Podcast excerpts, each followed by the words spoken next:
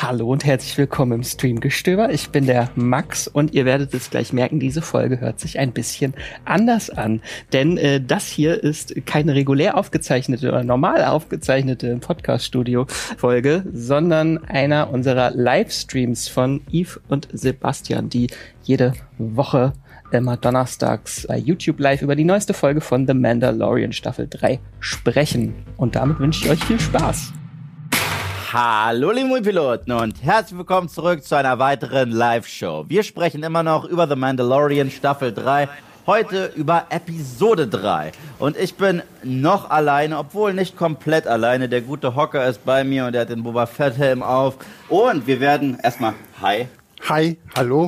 Schön, dass du hier bist mein Dauergast, mein Partner in Crime. Und wir werden natürlich sehr spoilerlastig über Folge 3 sprechen von The Mandalorian. Das heißt, wenn euch das nicht bewusst ist, wenn ihr das allererste Mal eine Live-Show von uns schaut, wirklich?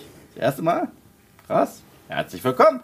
Es wird spoilerlastig zur Sache gehen. Deswegen, ich glaube, in meinen Videos sage ich das immer so schön, alle Disclaimer wurden disclaimed. Und damit äh, legen wir auch los. Leute, wir sind in der dritten Woche und ich frage jetzt einfach mal so in die Runde, wie hat euch Folge 3 von The Mandalorian Season 3 gefallen? Sagen wir mal auf einer Skala von 1 bis 10. Der gute Sebastian wird ermitteln, was ihr da so alles in die Kommentare schreibt. Und ich richte die gleiche Frage an dich, mein Freund. Tja, Folge 3, was geben wir der denn? Ich bin noch so ein bisschen hin und her gerissen. Ich fand sie wirklich gut. Mhm. Sie war ein bisschen zu lang mhm. für das, was sie erzählen wollte. Ich fand diese ganze äh, Rahmenhandlung mit, mit äh, Mendo und Bokatan, das fand ich sehr, sehr spannend. Ähm, dieser ganze Zwischenteil mit Dr. Pershing hat sich ein bisschen gezogen, obwohl ich auch den sehr, sehr spannend fand, was da alles irgendwie so mit involviert war. Deswegen würde ich, glaube ich, eine wohlwollende 7 geben. Hm. 7 von 10. Und äh, wenn ich hier so in den Chat gucke, sind wir da so ähnlich. Also 7 von 10. Oh, Sebastian schreibt, sehr gut, finde es interessant, wie das noch, wie sie das noch weiter ausbauen. 9 von 10. Ähm, Danis Bananes gibt 5 von 10. Ich finde, die Story mit Pershing hat sich etwas zu sehr gezogen. Ähm, was haben wir denn hier noch? Tyler Durden schreibt, Tacht, habt ihr den Raum leer geräumt? Ach so, nee. Und Eve klingt ein wenig leise hallend. Ja, sorry Leute, ähm, was die Technik angeht, ich konnte nur machen, was ich machen konnte. Ähm, aber es ist okay. Hast du alles festgeschraubt? Mhm. Ja, das passt schon. Ja, ja. Ähm, ja, ansonsten, was haben wir hier immer noch so? Timo schreibt fünf. Ich fand die Folge leider eher schlecht. Mendo soll am besten immer locker flockig bleiben. So eine Art von Erzählen passt da meiner Meinung nach nicht rein. Und ich schreiben viele auch zu wenig Mando.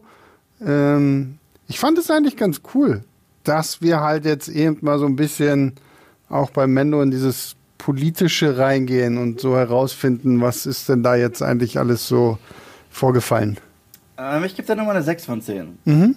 Also, ich fand sie in Ordnung, aber ich fand dieser komplette Arc rund um Dr. Pershing, in der, die Idee dahinter finde ich spannend. Ist ja auch nicht das allererste Mal, dass wir es bei Star Wars haben, dass es zum Überläufer geht. Das hatten wir in Rogue One. Ich meine, das hatten wir auch mit Finn, wenn wir ehrlich sind. Hm. Äh, bei Rogue One war es noch ein bisschen ähm, besser umgesetzt, weil es eh so ein Kriegsdrama war. Ich muss allerdings sagen, dass ich mich dem Chat anschließe. Diese Storyline hat sich extrem gezogen. Und dafür, dass sie sich so extrem gezogen hat, war das für mich keine gute Charakterepisode. Hm. Das heißt, weder Dr. Pershing noch die Dame, dessen Namen ich gerade vergessen habe, Elijah Kane. Elijah Kane, waren für mich interessante Figuren. Und das ist das größte Problem, das ich damit habe dass ich äh, die Idee mag. Ich fand es auch interessant, Coruscant mal wieder zu sehen, hm. weil von Tatooine habe ich genug. Und das letzte Mal haben wir Coruscant bei Andor gesehen. Ich finde aber tatsächlich, hat mich diese Episode eher an Andor erinnert. Okay, ganz kurz, ich, irgendwer schreibt, dass du zu leise bist, dann mache ich dir aber ein bisschen lauter. Okay. Soll ich darfst, du darfst aber einfach weitererzählen, ja? Also ich finde, äh, inszenatorisch hat, also hat sich das Ganze sogar ein bisschen Endor-mäßig angefühlt, ohne das Level von Endor zu erreichen. Und deswegen, ich fand tatsächlich das Intro und Outro rund um Mando und Bo-Katan fand ich wesentlich spannender und das ist auch, glaube ich, das, was in dieser Season im Mittelpunkt stehen wird und das interessiert mich ehrlich gesagt mehr, weil ich halt auch den Verdacht habe, dass alles, was sie hier mit Dr. Pershing machen und wenn ich schon Klonen höre, dann glaube ich, ist es ein weiterer Versuch, die Star Wars Sequels zu fixen. Absolut, ja, ja. Und äh, für mich werden die eh nicht gefixt. Deswegen soll. Ja, aber das Ding ist halt einfach, es muss ja irgendwie in diese Richtung gehen, so, ne? Also, ich meine, ich glaube, du hast bei dir irgendwie in der, über, im Titel gehabt, was mit, mit dem Imperator und mhm. Palpatine. Ich habe bei mir halt das ganze Thema Erste Ordnung mit aufgebracht und so. Also, sie werden ja auf jeden Fall irgendwie dahin kommen müssen. Definitiv. Es führt ja kein Weg dran vorbei, ob wir es nun wollen oder nicht. Aber ich meine, du musst ja irgendwann auch mal das ganze Thema äh, ansprechen was kommt denn jetzt nach dem Imperium? Und ich meine, wir wissen ja, dass da diese erste Ordnung irgendwo auf uns wartet und ähm, ja, irgendwann wird es sicherlich Thema werden. Ja, ja, also trotz allem finde ich das rund um Mando und Bo-Katan so interessant, hm. dass ich davon zurzeit sehr gerne viel mehr sehe. Und es wurde halt unterbrochen für diesen Sideplot, wo ich mich auch frage, wie wichtig der noch für diese Staffel sein wird. Aber darüber reden wir gleich nochmal. Deswegen würde ich sagen, fangen wir direkt mit dem Intro an. Ganz kurz, äh, Chicago hat uns zwei Euro gespendet. Danke. Vielen lieben Dank dafür und schreibt, das Lichtschwert-Eis hat mich komplett gekillt. das war ein bisschen lustig. Weißt du, was mich schon wieder gekillt hat? Na? Mein Soundtrack-Ohr. Oh nein, was war denn nun schon wieder? Die haben das gemacht, was sie bei Solo A Star Wars Story gemacht haben, worüber du und ich gelacht haben. Weißt du noch, hat das bei Solo A Star Wars Story an der Akademie die den Imperial March ja, gespielt ja. haben und dass das echt affig ist, weil das ist eine Musik, die wir kennen sollten, aber nicht die Charaktere. Auf Coruscant haben sie eine, äh, haben sie ja irgendwas zelebriert, ne? Da war mhm. auch so wie so ein Straßenfest. Und da haben sie die Musik gespielt von der Resistance die ganze Zeit. Okay. Also die, die immer kommt, wenn die angreifen, dieses ich, und ich, ist es euer Ernst? Ist das wirklich euer Ernst? Ihr sagt, dass diese Musik, die wir, die Zuschauer von John Williams mhm. kennen, die kennen auch die Charaktere. Das finde ich richtig doof. Also ich, ich weiß nicht, ich bin davon kein Fan. Ja, aber ich hier schreibe auch das, ähm, also hier wir haben ja ganz viele, die das auch mit dem Resistance-Theme, ähm, die dir zustimmen. Ja, ist halt gut. Ne, wenn man, glaube ich, einfach möchte, so, so, oh, jetzt sind wir in der neuen Republik und hier ja, genau, hört man genau. die Musik, die ihr schon kennt, so. Ähm. Und es hat auch direkt angefangen im, äh, also wir haben da der, den ehemaligen äh, Theaterraum gesehen auch. Mhm. Wo ich mir auch dachte, okay, wird jetzt wieder was über Darth Plagueis erzählt. aber, aber wir fangen jetzt an, erstmal, wo wir letzte Woche aufgehört haben. Ja. Und zwar, wir haben gegen Ende der letzten Episode und der letzten Show hier lange hin und her diskutiert. Waren Mandos Klamotten einfach zu schwer? Hat er eine Stufe übersehen? Oder war das ein mystischer Moment? Ja, okay, ihr hattet recht, ich nicht. So. Vor allem, was mir aufgefallen ist, ich war, oder vielleicht habe ich das mir auch nur eingebildet, aber ich hatte das Gefühl, dass die in dem Previously äh, Part, wo, wo man ja auch nochmal sieht, wie Din Jaren da langsam reingeht, ich glaube, da haben die jetzt so, so, so einen kleinen Schrei dazu geedit, dass er halt, wenn er da runter plumpst, dass er halt wirklich. Der ah, macht. Nein, nicht, nicht, so, nicht so schlimm. Ähm, und, und ich meine, das war letzte Woche noch nicht, dass er halt wirklich einfach mitten nee, in diesem Satz runtergeplumpst. Und ich hatte so das Gefühl, wahrscheinlich haben sie mitgekriegt, was das jetzt für eine Debatte ist, haben, keine Ahnung, kann, ähm, aber das fand ich auf jeden Fall irgendwie, ähm, das fand ich ganz spannend. Vor allen Dingen, weil ja zum einen aufgeklärt wird, okay, wie kann er beweisen, dass er da gebadet hat, indem er halt einfach so eine Wasserprobe mitnimmt. Und was ich toll fand, ist halt einfach die Tatsache, dass er diesen Mythosaurier jetzt wirklich nicht gesehen hat. Mhm, und Bo-Katan ist verheimlicht. Ja. Ja. Und ich glaube, das wird halt wirklich auch noch dieser Punkt werden, ähm, wo, oh ja, hier schreibt jemand, ja, der Schrei war neu, siehst du? Dann haben die das wirklich irgendwie mit Ich habe dazu das gepackt. previously übersprungen. Ja, aber dann haben die das wirklich mit dazu gepackt, um zu sagen, ja, okay, hier, das ist halt wirklich ein Unfall gewesen. Aber das finde ich, ähm, äh, fand ich ganz spannend, ähm, dass sie das halt jetzt wirklich verheimlicht. Weil ich glaube, das, das spielt so ein bisschen wirklich in meine Theorie rein, dass sie das erstmal, sie so wichtige Informationen zurückhält und dann irgendwann, wenn es halt genau zu dem richtigen Zeitpunkt kommt, dann halt ähm, das rausposaunt. Ja, also nach der Folge bin ich mir auch ziemlich sicher, dass sie hier ihre ganz eigene Agenda verfolgt und äh, nicht zwingend den Jaren hundertprozentig ehrlich gegenübertreten wird. Also da bin ich mir nach der Folge hundertprozentig auch sicher. Ja. ja, und vor allem, was ich mich auch gefragt habe, ist es jetzt so wirklich dann so diese, ihr, ihr Erleuchtungsmoment, wenn sie halt wirklich sieht, okay, dieses Wesen existiert da unten. Und ich meine, sie, dadurch, dass sie ja jetzt auch unfreiwillig in diesen Wassern gebadet hat, ist Dazu sie ja jetzt eh dann auch so.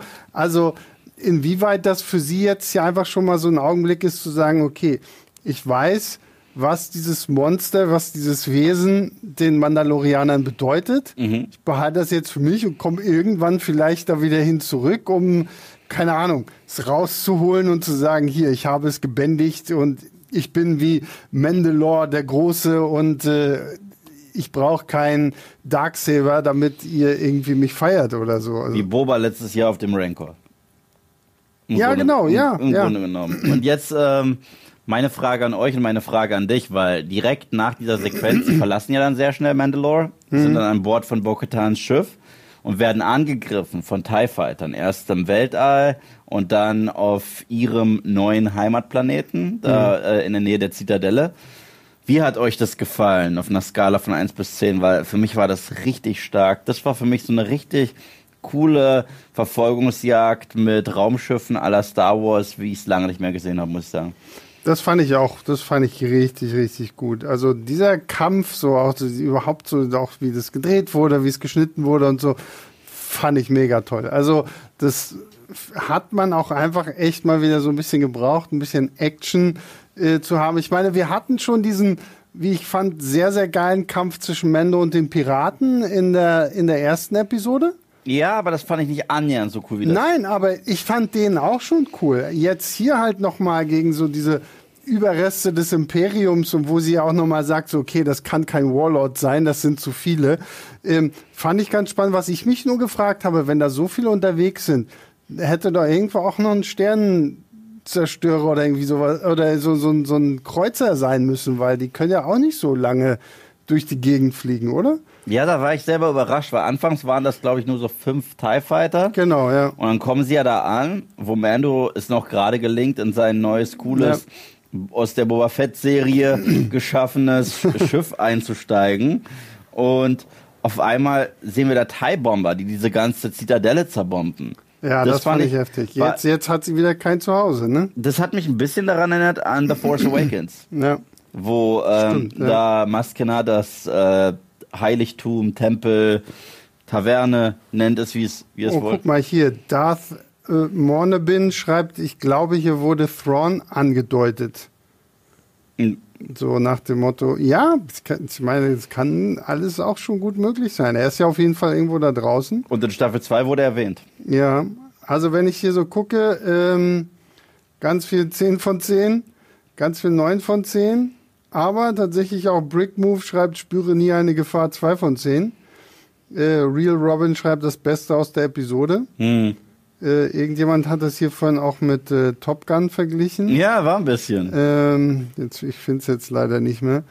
Ähm, ja, aber ähm, Justus schreibt, 8 von 10, die Szene am Anfang muss ja geplant gewesen sein, weil warum sollten, sollten Bomber bei einer Staffel Fighter mitfliegen? Ja. Ja, absolut. Und das war ja eine Armada. Das ist ja der Punkt, wo wir die dann erstmal alle auf dem Radar sehen. Das fand ich auch cool gemacht. Das ist so ein bisschen dieser Effekt aus Aliens, wo du erst Ja. auf dem Radar so viele siehst und dann kommen sie durch die Wolken. Da sieht ja Bo-Katan gerade mal so vier oder so von denen und auf einmal ist es eine derartig große Flotte, dass sie da gar keine Wahl haben, als abzuhauen.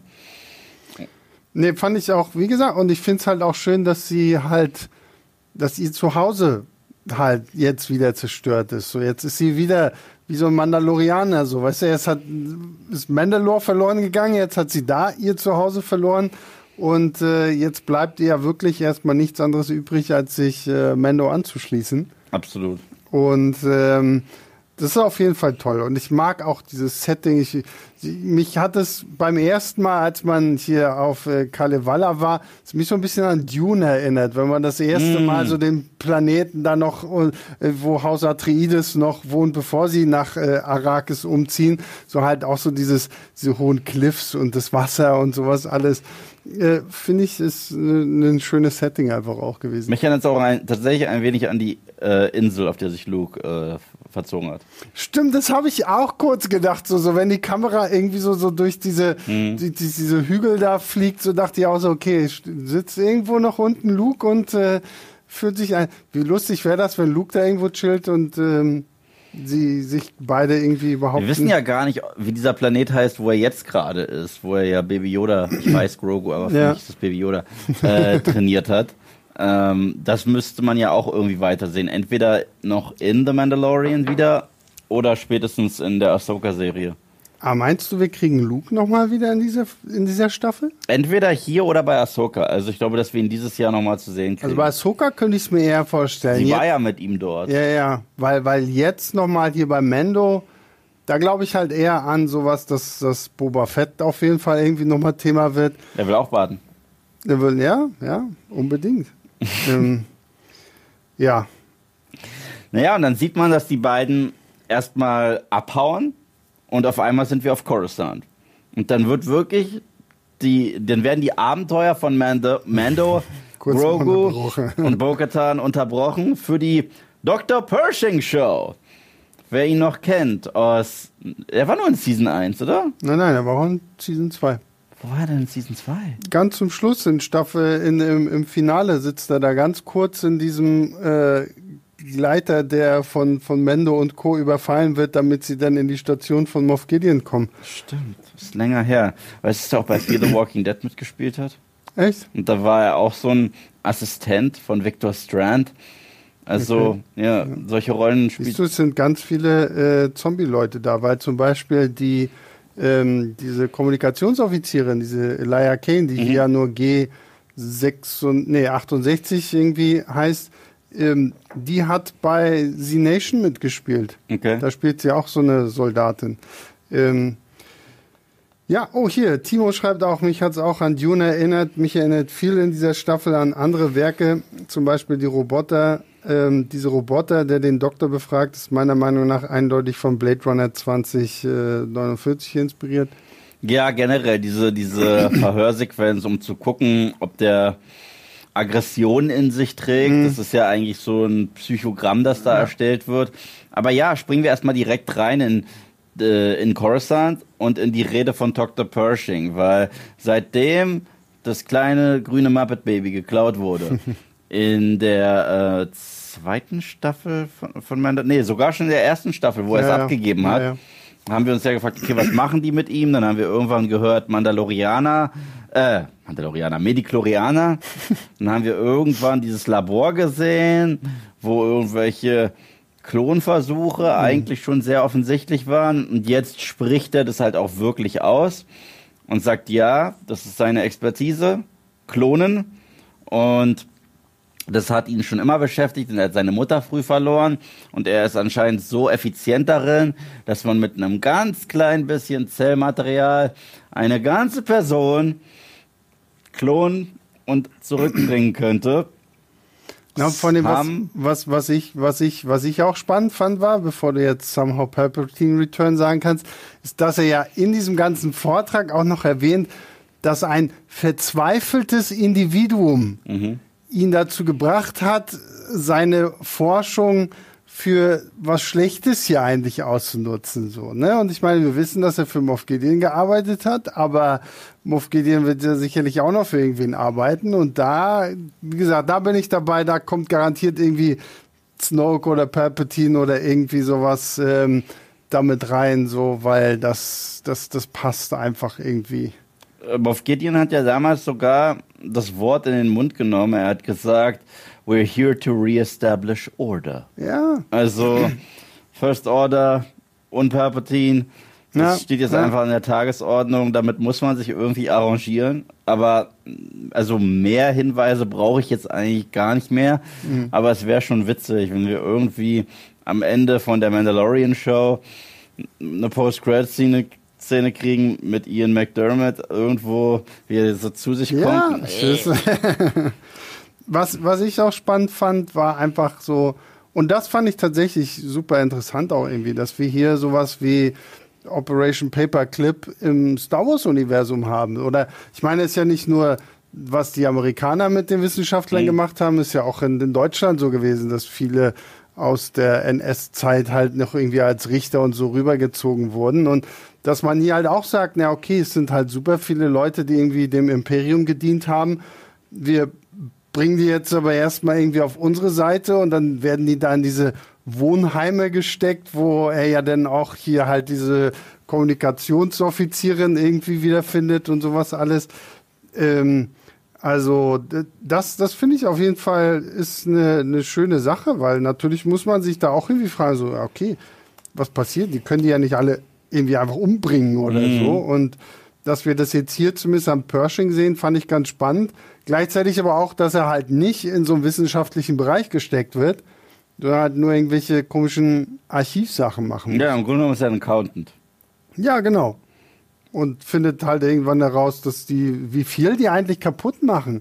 Was ich mich auch gefragt habe, warum zerstört ihr so Habe viel? ich auch mal im Video gesagt, die Ressourcen können sie mal ja, gebrauchen. also ich meine, diese ganzen Sternzerstörer, die ihr da alle irgendwie habt und so, einfach ummodellieren und fertig machen. Joshua Kalweit hat uns 23,99 gespendet. Danke. Vielen lieben Dank und schreibt, Moin, vielen Dank für den tollen Stream. Meint ihr, wir bekommen in Zukunft Grogu noch als ausgebildeten Jedi zu sehen oder wird er für immer Baby Yoda bleiben? Macht weiter so, ist immer sehr unterhaltsam mit euch. Vielen Dank.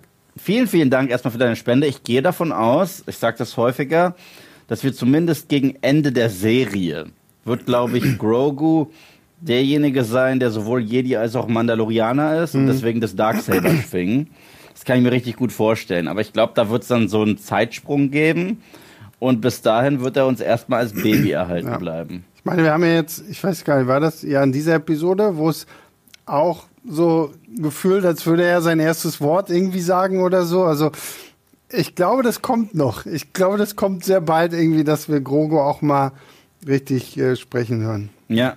Also ich nehme an, anfangs wird es halt so ein bisschen wie bei Gizmos sein, dass er hier und da ein paar Wörter sprechen wird, Ja. was halt auch süß sein wird. Aber die werden auch diesen Süß-Faktor nicht aus der Serie rausnehmen, Nein, denn dafür ist Willen, äh, Baby Yoda, deswegen der ist ja so süß, weil er ein Baby ist, Mhm. äh, viel zu marketable, wie man sagt. Ich meine, den packt man auf alle Poster. Viele Leute, die ich kenne, gucken die Show nur wegen diesem kleinen grünen Muppet Baby, nicht wegen dem Typen in der Rüstung. So, jetzt ganz kurz. Michael schreibt, ich kann es schon ein bisschen verstehen, dass man die Technologie des Feindes nicht nutzen möchte.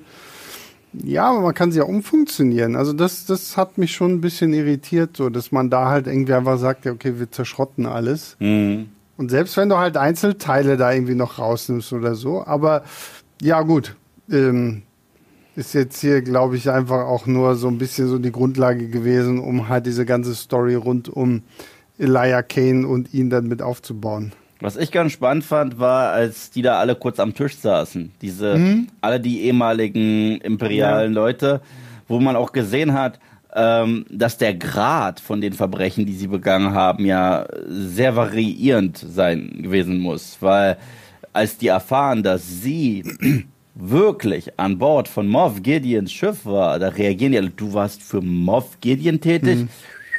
Das ist ja mal eine heftige Nummer. Was spannend ist, weil wenn ich den Namen Moff Gideon höre und dem schon so krass sein Ruf äh, vorhereilt, denke ich mir, war der auch schon aktiv zu Zeiten des Imperiums? Nur wir haben ihn nie gesehen? Oder wurde er erst aktiv durch diese Überreste, diese Splittergruppen, die wir ja jetzt haben? Ja, das ist halt die gute Frage. Ne? Also, Weil er ist ja auch schon ein bisschen älter. Ja, ja. Aber bei Moff Gideon könnte ich es mir fast vorstellen, und wie gesagt, ihr könnt mich gerne korrigieren, falls es irgendwo schon mal gesagt wurde, ähm, dass er vielleicht wirklich so, so ein bisschen, so während des, des Imperiums halt wirklich nur irgendwie so ein kleiner Wicht gewesen ist Mhm. und sich halt erst so im Nachhinein irgendwie hochgearbeitet hat, weil halt irgendwie ein paar seiner Vorgesetzten im, im Kampf irgendwie gestorben sind und er dann diese Chancen halt für sich ausgenutzt hat. Ähm, ja, und ich meine überhaupt so, was mit Moff Gideon los ist, weiß man jetzt auch nicht so zu 100 Prozent so, ne? Weil man, man hört ja jetzt irgendwie verschiedene Gerüchte, ob er vielleicht doch schon längst wieder entkommen ist oder ob ihm, bei ihm auch irgendwie diese Gehirnwäsche durchgeführt wurde oder sowas alles. Also, Er ist ähm, wie Hannibal Lecter. Ah, guck mal hier, Darth Monabin schreibt, ja, während des Imperiums hat Moff Gideon seinen Tod vorgetäuscht. Siehe Staffel 1. Ah, okay, gut, siehst du, war schon wieder ein bisschen weg. Ähm, ja. Naja, und das fand ich dann auch ganz spannend, dass die sich erstmal gegenseitig fragen, was vermisst du denn von früher? Und die wissen nicht mal, ob sie darauf antworten sollten und so weiter. Nein, wir reden nur über die alltäglichen Sachen. Und wenn er da diese Kekse erwähnt, diese äh, wie Travel Biscuits, Ja, ja, genau. Travel Biscuits, und die werden ihm ja dann vor die Tür gelegt. Das fand ich eigentlich eine ganz coole Szene. Ja, aber ich fand auch schon da, das war eine sehr, sehr unangenehme Stimmung auch Yeah. irgendwie so, ne? Weil du so, so von Anfang an dachte ich so, okay, gut, wir, wir und die unterhalten sich und ich habe mich auch irgendwie die ganze Zeit so ein bisschen gewundert, dass die so gar nicht von irgendwie was überwacht werden, dass du nicht wenigstens einen Druide die ganze Zeit rumwirrt und schwirrt, um halt irgendwie aufzupassen und ähm, da hatte ich schon so das Gefühl, okay, irgendwas ist hier nicht so ganz geheuer, irgendwas wird hier hundertprozentig noch passieren. Und als dann halt plötzlich irgendwann diese große Kiste mit diesen Keksen da vor seiner Tür stand, übrigens auch äh, eigentlich schönes Merch-Ding für Disney so, ne? Bringt mal diese Kekse raus. Ich will jetzt mal diese Kekse probieren. Ja, ob die wirklich lecker sind. Die sahen irgendwie, ja, War ja, das nicht immer dieser Gag, come to the dark side, we have cookies? ja, ja, genau. So. Jetzt würde es noch besser Jetzt würde es noch mehr ja. Sinn machen. Kann man Ja. sogar auf die Box schreiben, wenn man die Dinger verkauft. Äh, ich muss aber allerdings sagen, diese Dame, ähm, ich war ihr von Anfang an gegenüber skeptisch. Ich finde, die Mhm. haben das nicht gut geschrieben. Also, der Twist, über den wir danach auch noch reden werden, den habe ich nach zwei Minuten kommen sehen. Und ich muss jetzt einfach den Vergleich ziehen zu Endor. Hm. Da hätten die das cleverer gemacht. Also da hätten die, Ja. weil Endor ist ein bisschen erwachsener. Aber, und es gibt diese kleinen, aber feinen Momente, die, und ich, das ist, tut mir wirklich leid, dass ich das sage in dieser Episode, aber wo der Zuschauer nicht für voll genommen wird. Weißt du, was ich damit meine? Es gab zum Beispiel diesen Moment, wir haben gerade darüber geredet, ihm werden diese Kekse geliefert, ja, nachdem er gerade über die Kekse redet. Und es reicht nicht, dass er die Kekse sieht, nachdem er gerade über sie geredet hat. Er nimmt einen in die Hand und sagt, Travel Biscuits. Und ich, ich so, für die ganz Dummen in der hinteren Reihe, das sind die Kekse, über die wir gerade geredet haben. Und ich, ich mag das einfach nicht. Es ist wirklich, es ist so, Mann, es ist, ist Ja, ja, gut, aber das ist, ich weiß nicht, also Andor ist halt auch einfach von Anfang an seriöser geschrieben worden. So, so Mandalorian ist halt trotzdem aber noch eher so eine pure Unterhaltungsshow, weswegen sie, glaube ich, auch einfach, gerade wenn man auch sich so Staffel 1 anguckt, ist ja wirklich mehr so Adventure of the Week, so wir erleben Abenteuer und jetzt, glaube ich, so ein bisschen dieser Punkt, wo man halt versucht, okay, dann ist auch alles ein bisschen seriöser aufzubauen, weil es natürlich auch sein muss, weil wir jetzt so ein bisschen mehr in dieses ganze,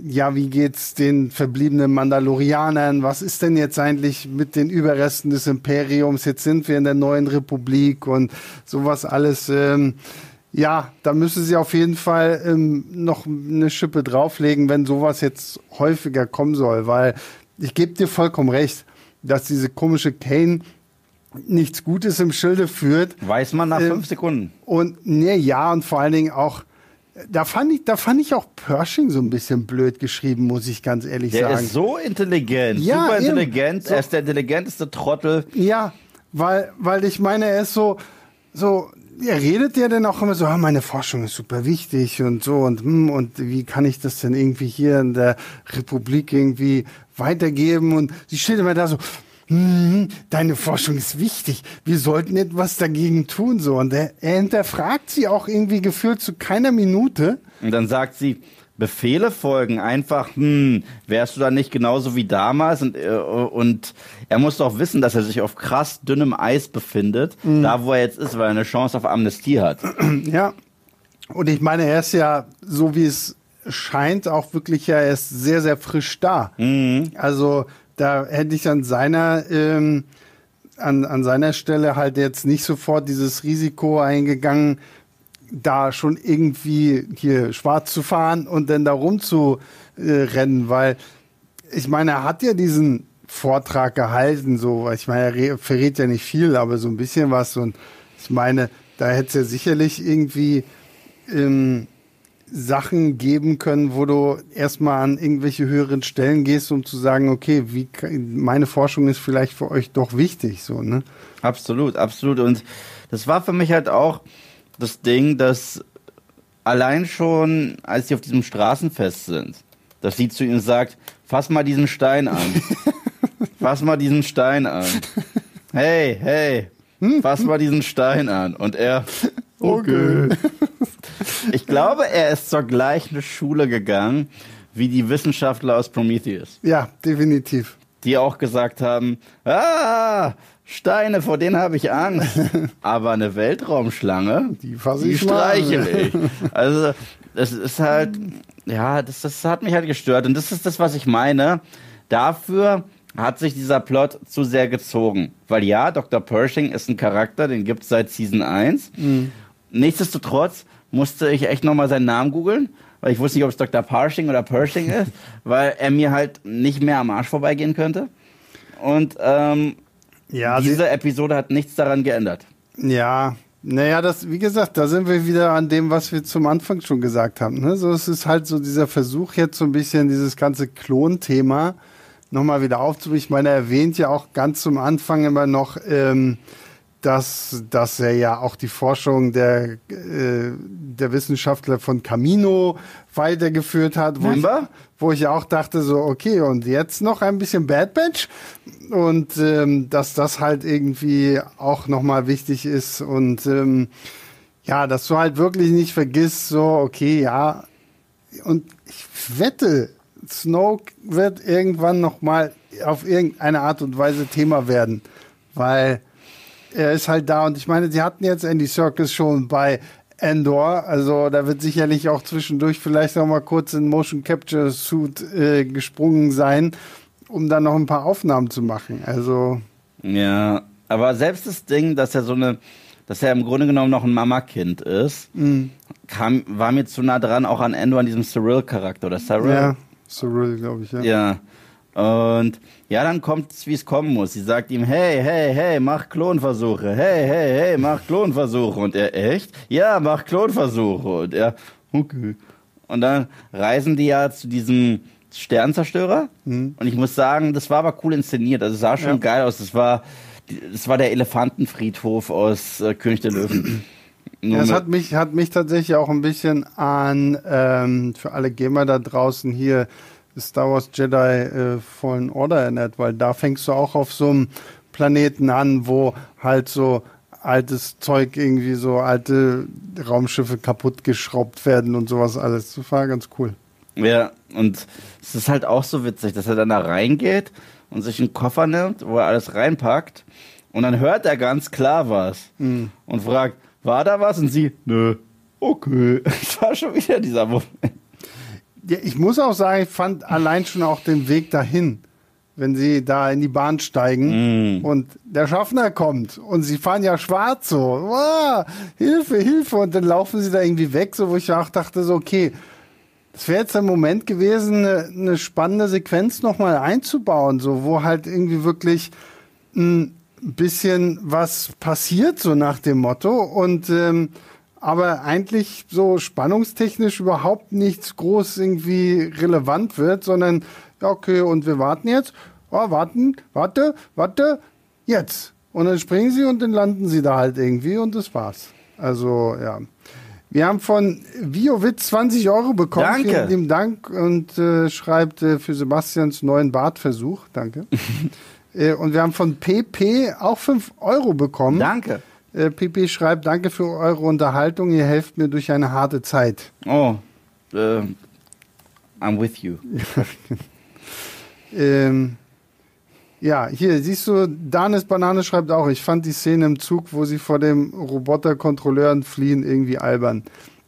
Ja, also das ist halt wirklich, da hätte ich mir echt ein bisschen mehr erhofft und auch innerhalb des Sternzerstörers fand, das war so, ja, okay, wir gehen da lang und das dann halt auch wirklich alles noch in diesem Labor drin steht, was er irgendwie braucht, fand ich irgendwie ein bisschen schade und ich meine, man hätte ja wirklich viel daraus machen können.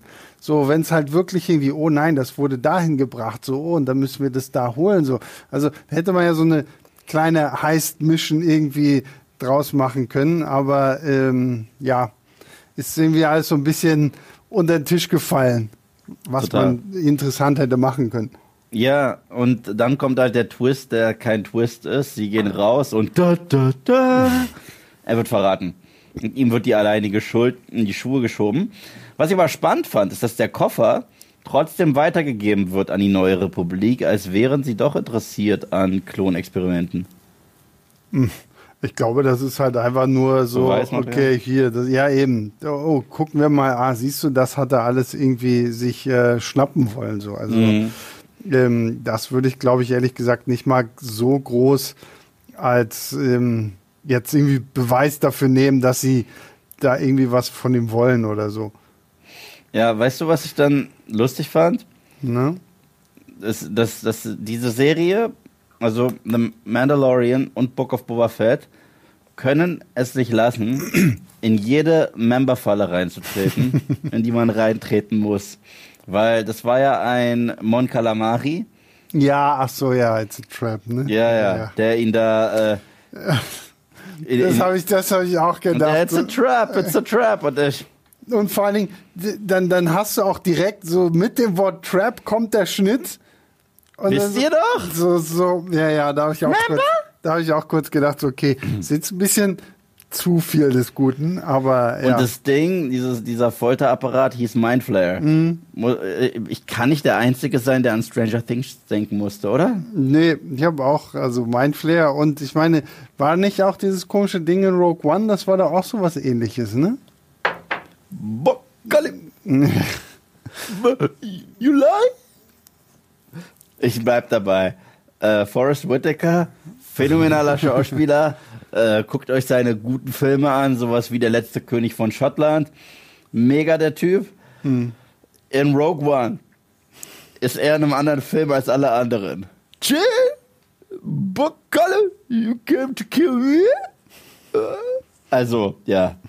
Ich muss aber auch sagen, wenn ich so an Rogue One denke, den Film, den ich ja wirklich mag, mhm. diese Szene mit diesem komischen Oktopus, der dein Gehirn kaputt macht, mhm. ist die dümmste Szene im Film, weil, weil, weil es wird 20.000 Mal darüber geredet, was so krass ist. Ja, aber Tentakelmonster. Ja, aber das Witzige ist, es wird gesagt, sobald, sobald es dich erwischt, bist du für immer im Arsch und dein Verstand ist für immer im Arsch und da kommst du nie wieder raus. Und dann kommen ähm, Jin und Cassian, zu, wie ist der, Body Rock, glaube ich, war sein Name.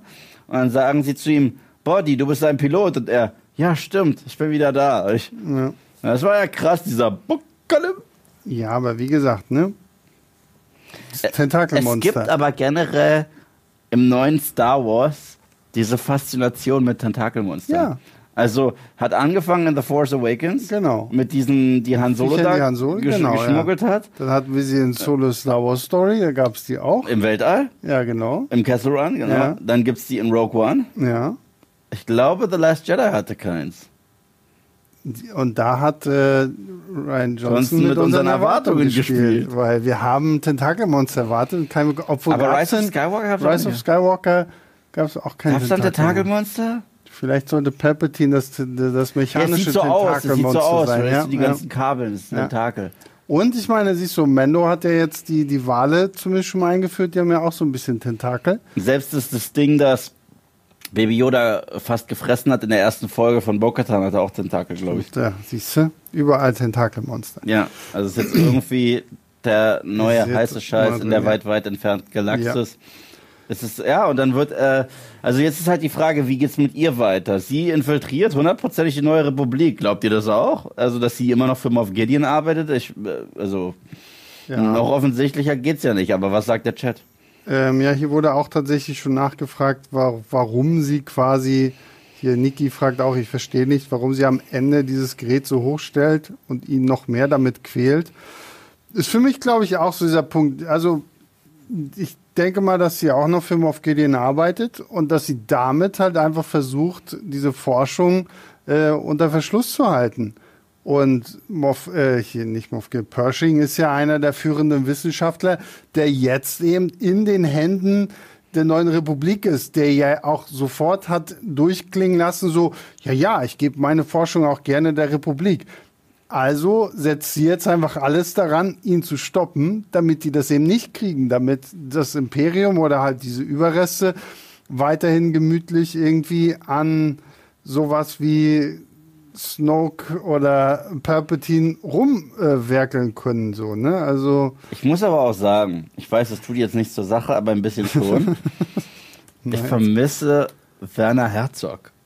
Ja, das stimmt. Ich finde, ich meine, wenn man ihn schon ersetzen muss, dann durch Gus Fring, das haben die mhm. gut gemacht. Moff Gideon, super. Oh, ganz kurz, Hans Gruber schreibt, Salak Pit ist auch Tentakel. Stimmt. Stimmt. Ja, ja nochmal Tentakel. Aber Salak Pit ist erst Tentakel seit der Special Edition von Star Wars und deswegen ja. ist das ja auch bei Boba ja. Fett. Sieht mittlerweile, früher sah das halt aus, sorry, wie, wie, wie ein Anus im, mhm. äh, äh im, im Sand. Und seitdem äh, es diese Special Edition gab, sieht es aus wie eine von diesen Mario Brothers Pflanzen, die mal rauskommen. Blub, blub, blub, blub. Ja. ähm, ähm, aber Werner Herzog, ich fand den damals so geil als Bad Guy. Yes, yes. Oh, the Beskar belongs in the hands of the Mandalorian. Aber wenn er schon ersetzt werden muss, dann durch Moff Gideon, weil mhm. also ich hoffe auch, dass wir den bald mal wiedersehen. Also ganz ehrlich, das ist äh, kann ich mir gut vorstellen. Also wenn wir jetzt diese Kane haben, die hier offensichtlich ja wirklich als Undercover-Agentin unterwegs ist, dann wird sie sicherlich auf irgendeine Art und Weise auch noch wieder mit Moff Gideon in äh, Kontakt treten. Es wäre auch echt blöd, wenn man den so rausschreiben mhm. würde. Glaubst du, du aber, Pershing ist jetzt tot? Oder nee. ist er einfach nur komplett Hirnmus und. Vielleicht ist er auch so Hirnmus, wie man nach Bukkalem ist. So, ja, okay, so, ja. so, für einen Tag. Ne, nicht mal, für eine Stunde. Mhm. Aber äh, ich, ich bin da sehr gespannt. Also ich freue mich wirklich auf die Rückkehr von, von Moff Gideon. Ich gehe auch davon aus, dass er da ist, weil äh, ist das Giancarlo Esposito? Mhm. Der war ja auch auf dem roten Teppich für mhm. diese Season. Übrigens Bill Burr auch. Also glaube ich, dass wir auch ja, den äh, wiedersehen Ja gut, dürfen. wahrscheinlich, ja, jetzt werden alle irgendwie zusammengesammelt, ne? Ja, ähm, aber das, das es im Grunde genommen. Ich finde es halt auch erneut ziemlich plakativ, dass dieser eine ähm, Offizier oder Polizist oder wie auch immer von der neuen Republik über sie sagt, naja, für alle Fehler, die es gibt, gibt es auch ein Musterbeispiel wie dich. Und hm. sie, hm, ich gucke jetzt noch extra böse in die Kamera, denn ich bin Böse. Oh, guck mal, hier schreibt jemand, Real Robin schreibt, Pershing wird der erste Klon. Vielleicht klonen sie, vielleicht gibt es irgendwo noch was von ihm und sie klonen ihn und dieser Klon hat das gleiche Wissen wie Pershing und dann geht es einfach weiter. Glaub nicht. nee, ich glaube auch nicht. äh, ja, ja, aber da bin ich echt äh, ja auch sehr gespannt. Aber ich glaube wirklich, dass wir Moff Gideon dann demnächst irgendwie auch mal wiedersehen werden. Jetzt wurde halt schon so häufig irgendwie, selbst in dieser dritten Staffel schon irgendwie erwähnt. In der ersten Folge jetzt, also ja. in zwei von drei Folgen. Ja, genau. Also von daher gehe ich mal wirklich gut davon aus. Ähm Und es wäre auch keine Star Wars Tradition, ein Bad Guy auf diese Art und Weise rauszuschreiben. Oh, er wurde verhaftet und wir ja, haben ja, es genau. nicht mal gezeigt. Ja, ähm, Hannes hat uns 20 Schweizer Franken und 0 Rappen gespendet. Danke. Vielen lieben Dank und schreibt, Mendos Helm auf dem Hocker erinnert mich an das Spinnding in Folge 2. Mm. Das ist aber Bobas Helm. Ja, müssen wir sagen. Das ist Bobas Helm. Ich glaube, das Problem ist, man erkennt es nicht so gut, weil es grün ist. Weil das Grün wird gerade auch durch den Greenscreen-Filter hier wahrscheinlich zu sehr in Grau gemacht. Ähm, Felix Wolm, Wol, Volkmer, sorry, hat uns 5 Euro gespendet und schreibt, ich habe diese ethische Frage nicht verstanden. Immerhin hat die alte Republik Klone in Massen gezüchtet und jetzt ist es irgendwie verwerflich? Fragezeichen. Naja, die alte Republik hat äh, Klone en masse gezüchtet unter Palpatine, der ganz genau wusste, was er da tut. Ja. Der hat die ja dann letztendlich bestellt als Armee und hatte dann auch seinen Plan damit mit Order 66. Ich würde schon verstehen, dass die neue Republik seit diesem Vorfall komplett gegens Klon ist. Also das ergibt für mich schon Sinn, Ja. weil wir haben ja gesehen, diese, ohne diese Armada von Klonen wäre der Aufstieg des Imperiums nicht möglich gewesen. Ja, Also, das war ja die Armee der Republik. genau. Ja, und dass sie jetzt halt sagen, okay, wir wollen nicht, dass sowas normal passiert, deswegen gibt's äh, jetzt halt dieses Klonverbot. Und ich meine, wir wissen ja, was die erste Ordnung dann halt stattdessen macht. Die so, machen ne? es halt wieder wie das Imperium später. Einfach Genau, nur ja. reguläre Soldaten, die sie Ja. halt als Kinder klauen und dann äh, Ah ja, trainieren. hier und ganz viele schreiben natürlich auch, dass Order 66 ist natürlich ein guter Grund, das Mhm. Klon abzuschaffen. So. Meine ich ja. Order 66 war ja das Endgame von Genau. ähm, Palpatine. Ähm, was haben wir hier noch? Äh, Christoph Seeburger hat uns 23,99 Danke. gespendet. Vielen lieben Dank. Schreibt, ich habe mich gefreut. Folge 56 Minuten und dann 10 Minuten Mando und Bo nicht so unterhaltsam. Ja, also ich finde, fand es hat sich auch, wie gesagt, für den Plot, den sie uns da gezeigt haben auf Coruscant, fand ich das ein bisschen Ja. sehr wenig. Ich mochte, wie gesagt, auch diese Verhörsequenzen. Das war irgendwie ganz witzig. Ja. dass ihm jedes Mal so stresstestmäßig gefragt wurde, haben Sie Animositäten gegenüber der neuen Republik? Ich fand es aber auch irgendwie komisch, dass er am Anfang ja wirklich, nachdem er diesen Vortrag gehalten hat, wie so ein Celebrity ja auch von den Leuten so äh, um, umkreist wird und jeder stellt ihm irgendwie Fragen und dann wird er halt irgendwie in dieses Wohnheim geschickt und arbeitet dann halt im Archiv da in diesem Großraumbüro und das war's dann irgendwie. Also da hatte ich auch gedacht, okay, seine Stellung ist hier vielleicht dann doch noch irgendwie eine andere, weil er eben ein Wissenschaftler ist und nicht einfach nur Kommunikationsoffizier oder einfacher Fußsoldat. So, da hätte ich auch irgendwie echt tatsächlich gedacht, da, da kommt mehr bei rum. Ja, absolut. Ähm, ja, und das, das war ja eigentlich, das war ja eigentlich schon der Plot rund um Dr. Pershing. So viel ist da nicht passiert, aber es Ja. ging ja dann trotzdem spannend weiter mit dem Outro. Also wir sehen, wo Mando, Bo-Katan, Grogu ankommen und zwar genau dort, wo diese Season angefangen hat. Da in dieser kleinen Bucht, wo ja auch dieses komische Krokodil-Schildkröten-Ding war, äh, vor den Mandalorianern. Ich finde es auch cool, dass dieser Whistler-Typ Ja, das fand ich sehr, sehr spannend. Ja, direkt an der Tür steht, sagt, ein Scheiß warst du, du warst nicht baden. Äh, also da gibt's halt immer noch diese Rivalität, was ich cool finde, ist so unterschiedlich. Naja, und vor allen Dingen auch gerade diese Rivalität mit Bo-Katan auch, weil ich meine, ja. deren, deren beiden Häuser haben sich ja schon immer äh, nicht gerade positiv gegenübergestanden und das kann man hier jetzt natürlich irgendwie auch noch sehr schön ausbauen. Gerade wenn wir vielleicht irgendwann zu dem Punkt kommen, dass seine Bo-Katan auch plötzlich erzählt, ja, ich habe den Mythosaurier gesehen und vielleicht sollte ich ja, weil ich komme ja noch von der alten Adelsfamilie, bla bla bla. Also da kann man selbst unter den Mandalorianern jetzt ja wirklich noch sehr, sehr spannendes Zeug aufbauen. Rängekämpfe. Ja, absolut. Richtig, richtig Ja. gute Rängekämpfe. Und wenn sie dann da in diese Höhle gehen, äh, fand ich das halt witzig, dass wenn Mando ihr die, also dieser Armorer Mhm. diese Wasserprobe gibt, dass wenn sie die in den Brunnen schmeißt, weiß sie, das ist unser Wasser. Ja gut, aber das Ja. haben wir schon in der ersten Mhm. Folge gesehen. Also irgendwo hatte sie ja dann auch noch ein bisschen von diesem Wasser und offensichtlich, da sind wir wieder bei dem Punkt, glaube ich, den du letztes Mal hattest. Also offensichtlich ist es ja doch irgendwie auch ein bisschen Zauberwasser oder Theorie, keine Ahnung was, ne? da ist Urin drin vom Mythosaurier. Vielleicht, ja. Und deswegen. Und in dem Mythosaurier sind Mythiklorianer drin, Die er und, äh, rauspinkelt. die er rauspinkelt und die dann das Wasser anreichern. Mind blown. Wir nehmen das alles sehr ernst, müssen wir sagen. So. Naja Äh, gut, aber ich meine, irgendwohin muss der äh, Mythosaurier ja Pipi machen. Absolut, absolut. Und ich glaube, irgendjemand hatte das auch vorhin schon Wirklich? Geschrieben. Also, Wer auch immer du bist, wir verstehen uns. ähm, ja, hier siehst du, Heim Blöd schreibt, das ist Mythosaurier-Pipi, ja? Ja. Es ist durchaus möglich. Absolut. Wie, wie mit äh, Chlorwasser und so. Ja. Kennst du es bei South Park, wenn es sich verfärbt, wenn du einen Pool machst? Ja, ja, ja. Ähm, Nee, und was ich dann halt für, erstens, Mando ist rehabilitiert. Ja. Also, Und Bokatan auch. ja, aber, aber, Und sie das, wollte es nicht mal. aber es ging schneller als gedacht. Naja, gut, aber was heißt schneller als gedacht? Das heißt, als diese Season angekündigt wurde, Ach dachte, so, meinst du? Ja, ja, klar. dachte- ja, habe ich auch gedacht. Hab dachte ich auch ich, am Ende der Season wird er baden.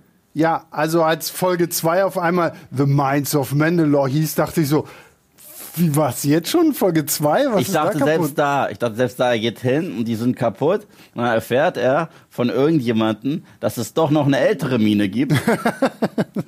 So. Und er sagt, ich helfe dir, sie zu finden, wenn du mir hilfst, ein großes Monster kaputt zu machen. Und dann sagt er, okay, ich kann dir nicht wirklich helfen, aber ich kenne jemanden. Mhm. Lass es Ezra Bridger sein, weil, weil das wäre dann so Season 2 Logik. Und äh, das war aber nicht der Fall. Und deswegen, da war ich, da war ich echt äh, schwer überrascht, dass das so schnell ging. Aber Mhm. Ja, positiv überrascht. Also, also es ist gar kein Gemeckere. Ich bin froh, dass diese Season äh, die ist vom Konstrukt her, von der Erzählstruktur und von allem, was die so vorhaben, ist sie bisher echt anders als die ersten beiden. Oh, Yves, das ist was für dich, ganz kurz. Das muss ich vorlesen. Bitte. Ähm, übrigens, wir bedanken uns bei Stone für 30 Euro. Danke. Vielen Dank. Aber ähm, Ace Freely Number One Fan hat Folgendes geschrieben und du wirst es feiern. Ja. Das, ähm, das Mythosaurier-Pipi ist blaues Licht. Und was macht das? Es leuchtet blau.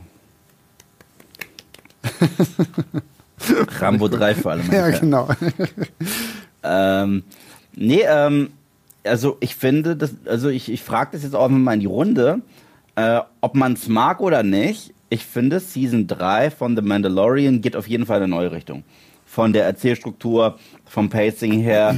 Es fühlt sich nicht mehr so Fetch Quest-mäßig an. Ja, was ja, witzig absolut. ist, Ja. weil als du die erste Folge hattest von Season 3, fühlt es sich genauso an wie, oh, es gibt nur Fetch Quest. Naja, und vor allen Dingen Episode 1 von Staffel 3 hat sich angefühlt wie drei Episoden aus Staffel 1. Ja, den Roboter, den Roboter hole ich dahin, Ja, damit ich den genau. Roboter dahin bringe, damit ich dann zu Mandalore kenne, damit ich baden gehe. Ja. Schlimmsten, ich pack meinen Koffer. Ja, ja, So. genau, ja, wirklich. Und merkt ihr bitte alles. Und äh, zwischendurch müssen wir natürlich noch hier, hier Pelimoto und keine Ahnung was und Tatooine, Member und ähm, Also da war ich echt froh. ja, ja, ich, ich bin auch ganz happy, wie die, die Staffel sich im Augenblick einfach entwickelt, weil du wirklich merkst, okay, diesen Kleinkram frühstücken wir jetzt ab und wir sind jetzt eigentlich in Folge 3 an einem Punkt, okay, jetzt kann's, also ich bin gespannt, wie Folge 4 jetzt wird, weil ich meine, Mendo ist jetzt vollwertiger Mandalorianer, hat jetzt Bo-Katan an seiner Seite, die zu diesem Clan jetzt mit dazugehört, Und den infiltriert eigentlich. den infiltriert, weil sie halt irgendwo immer noch gegen das Imperium oder zumindest diese Überbleibsel vorgehen will. Wir haben jetzt so ein bisschen erfahren, so okay, was in der neuen Republik und so los ist. Also jetzt kann es eigentlich so richtig krass losgehen mit dem größeren Plot, der dann vielleicht wirklich auch auf Thrawn hinarbeitet, wo Ahsoka vielleicht auch irgendwie nochmal eine Rolle spielen wird. Also das klingt gerade alles wirklich sehr, sehr spannend. Ja, und ich finde es halt auch von Bo-Katans Perspektive richtig spannend, dass sie den ja eigentlich direkt sagt, ja, aber ich bin ja nicht Teil dieses Old Ways und so Genau, weiter. Und, ja, aber warst du baden? Ja. Genau. Hast du seitdem den Helm abgenommen? Nein. Dann bist du erstmal bei uns will- willkommen. Ja, ja. Und sie genießt das ja auch, weil sie hätte auch genauso gut den hier machen können. Blub. Und ich bin raus. Naja. Und dann guckt sie aber noch mal genau dieses Emblem da an, das an der Wand hängt von diesem Mythosaurier. Naja. Und denkt sich, äh, Ja, genau so, weil sie weiß was, was alle anderen nicht wissen. So, ne? Mhm. Und ähm, das, ich glaube, es wurde ja auch von der Schmiedemeisterin irgendwie erwähnt. Ich glaube, das ist ähm, in diesem Previously, in der ersten Episode, auch nochmal, dass sie irgendwann mal, ich weiß leider nicht mehr, wann sie das gesagt hat, dass halt dieser Mythosaurier wirklich enorm wichtig ist, gerade auch für deren Denke.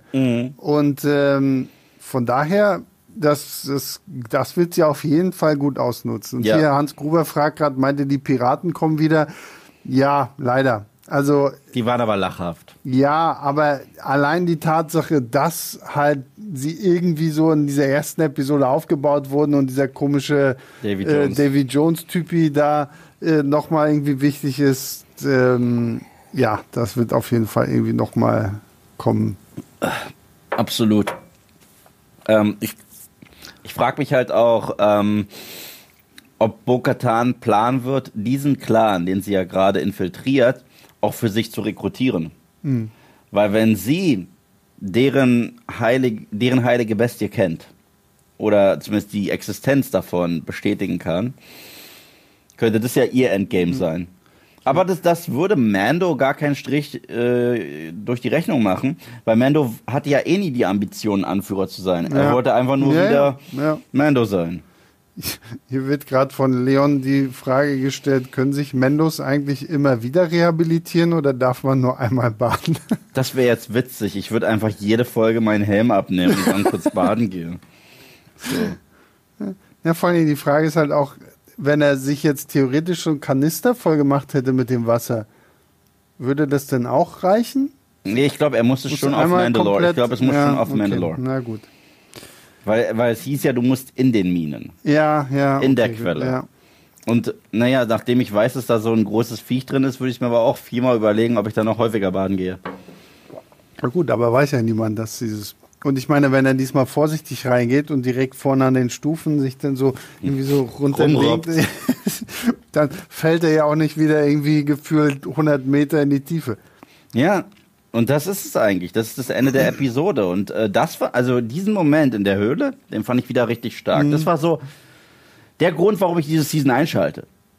So, das ist das, was mir auch so im Trailer suggeriert wurde. So unterschiedliche Mandalorianer. Ja, ja. Ähm, wir sehen ja auch im Trailer diese Sequenz, wo sie halt wirklich untereinander sehr viel Zeit verbringen, mhm. wo man lauter Helme sieht. Und man sieht halt auch noch einen Frontalangriff mit diesen. Äh, ja, ja, und das sah halt auch aus wie.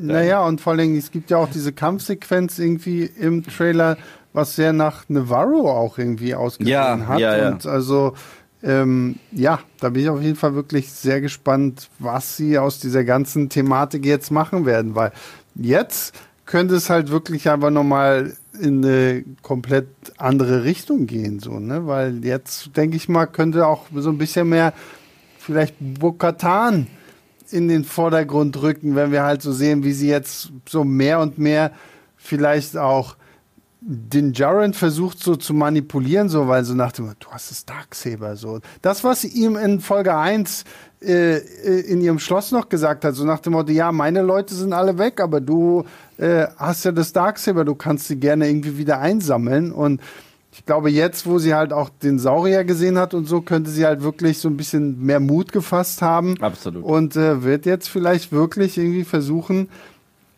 ähm, hier mehr zu machen. Und hier wird auch schon irgendwie erwähnt, dass Folge 4 und später Folge 7 dann von Dave Filoni geschrieben sind.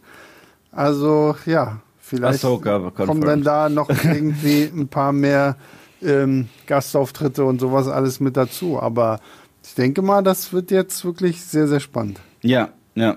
Und damit sind wir tatsächlich für diese Episode durch. Schon, ja, ist crazy, ne? Dafür, dass es so eine Stunden-Episode gewesen ist, ist am Ende doch gar nicht so viel, über was man äh, letztendlich reden kann. Das ist, halt, das ist halt das Ding, wenn du diesen Exkurs machst und einen Plot hast, der aber sehr simpel ist, mhm. mit einem Charakter, der nicht wirklich interessant ist. Deswegen, von den drei Episoden ist das für mich auch die schwächste.